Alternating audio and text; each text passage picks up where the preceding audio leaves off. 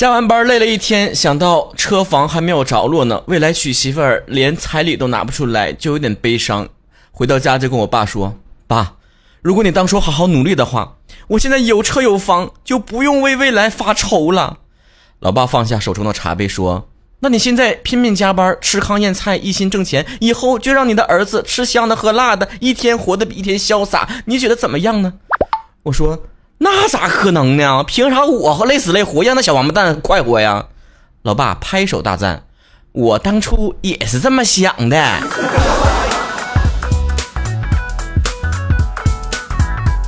在我的人生当中，我曾经无数次的幻想过，我应该找一个千金大小姐，但是她的爸妈非常看不上我这个穷小子，于是甩我一脸钱，说的。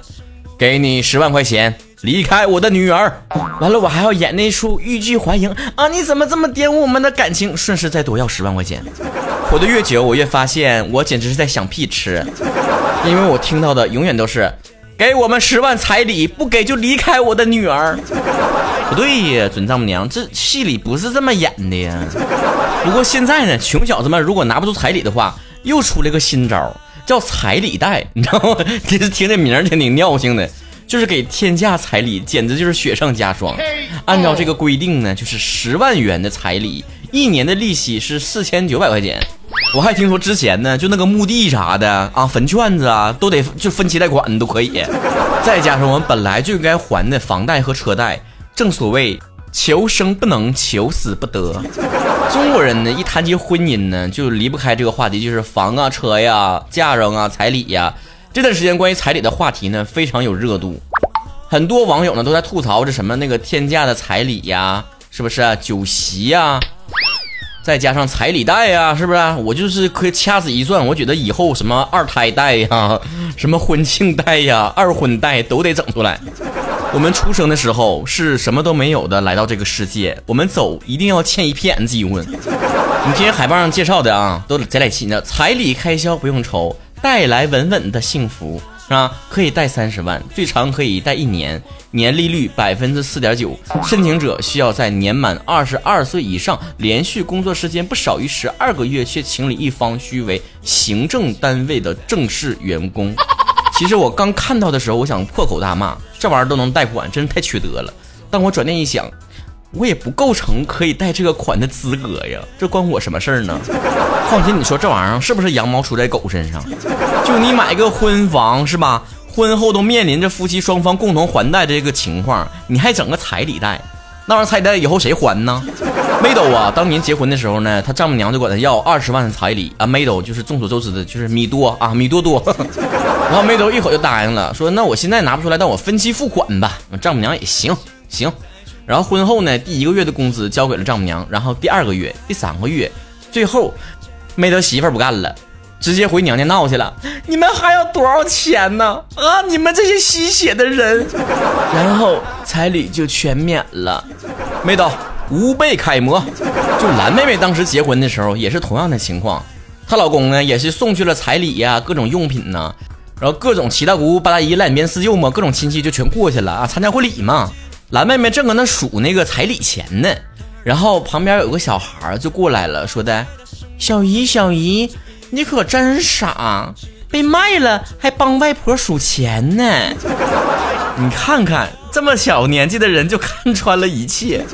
赶上对象家是伏地魔的更可怕。听说有这么一个事儿，就哥们儿要结婚了，媳妇儿家要彩礼十五万块钱，哥们儿拿不出来呀，就狠狠的对准丈母娘说了：“你你换位思考一下，你们家有两个儿子啊，以后这对方要是一要就是十五万，你拿不出来，你可咋整啊？”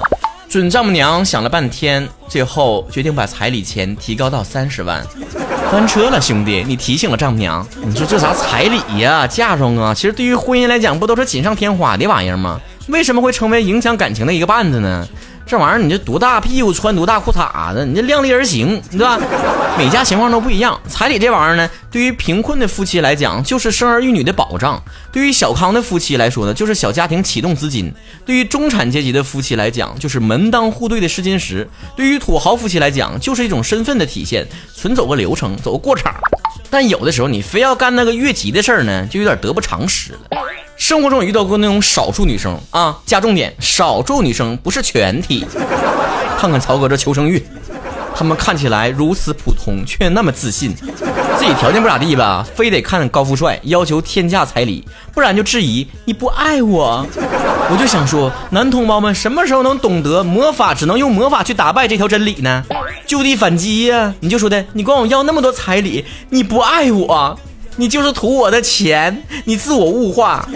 有个词儿呢，叫万紫千红啊，听起来不那么正经啊，透露一丝轻浮的气息。但它加上一动不动啊，连成了万紫千红一动不动。背后的含义是，万紫是一万张五块钱人民币叠加在一起，千红意味着一千张一百块钱的人民币。一动指的是一辆小轿车，不动自然是不动产了，房产房子。一动不动我是没有了，我只有一穷二白。听说这是现如今农村年轻人结婚送彩礼的普遍水平。我曾经幻想着在大城市如果混得太累没混出来啥头的话，我就去乡下度过非常悠闲的日子。这条梦想也现实的被戳破了。只能说这年头啊，啥玩意儿往上涨，房价涨，油价涨，体重涨，啊，彩礼也涨了。男生和女生双方站在不同的角度，自然观点也不一样啊。男生会想。我是来加入这个家庭的，不是来扶贫的。女生想为你当牛做马，又为你生孩子，要点钱过分吗？咋的，保姆还想白嫖啊？这玩意属于两个人相互研究的事儿。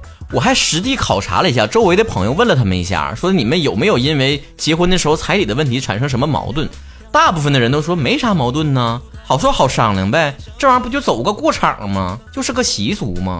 我也迷瞪了，那网上怎么炒那么邪乎呢？你说是我身边朋友正常人太多了，还是网络世界不正常人太多了？各地习俗呢还都不太一样。有的地方呢是男生拿多少彩礼，女生也得相应的拿多少的这个嫁妆；还有的地方呢，男生拿多少彩礼，女生得翻倍的送嫁妆。听起来可比买股票和基金还挣钱呢。术业有专攻。作为一个脱口秀主播，我经常在微博曹晨亨瑞和微信公众账号主播曹晨收到私信问我情感的问题，比如说我想要很多彩礼，男朋友不干。但是我想要彩礼是为了证明我在他心目中的重要性。毕竟，如果他白娶了我，他未来不会珍惜我呀。但如果我要很多的钱，他未来就会想到我花了很多钱娶的这个媳妇儿，就会非常的珍视我。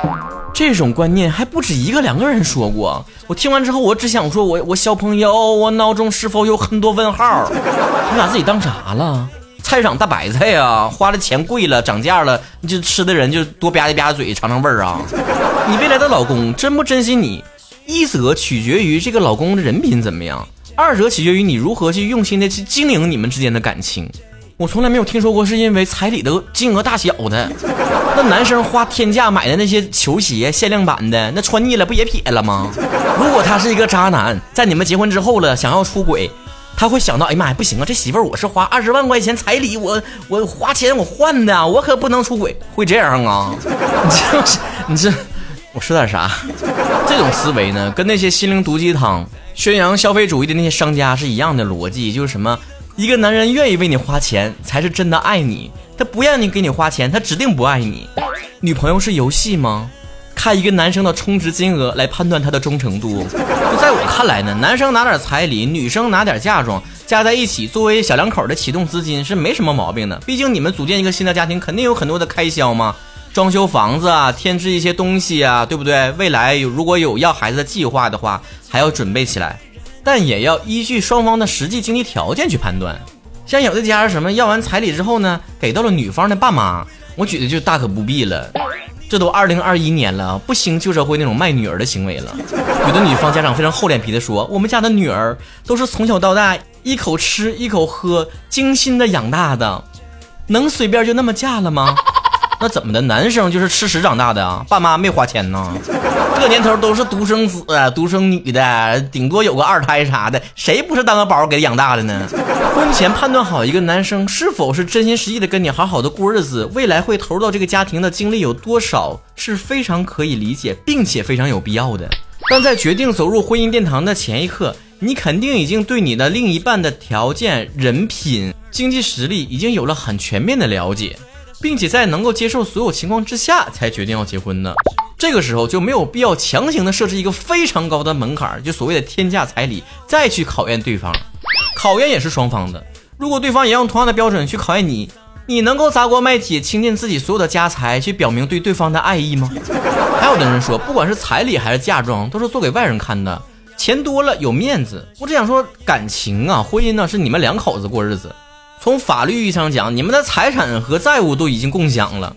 我只想说，如果真的有新人蠢到搞什么彩礼贷，然后俩人结上婚过完日子之后，两个人两口子一起还贷款，那么这个鲜嫩多姿的韭菜可不是人家用镰刀割你了，你简直就是把自己扒完皮儿、洗完泥、捆吧捆吧，打包直接送银行门口去了。我还能说什么呢？已经可以预示到了，几十年以后，你们就是疯狂的去买虚假保健品的那批老大爷、老大妈。吵得没完没了，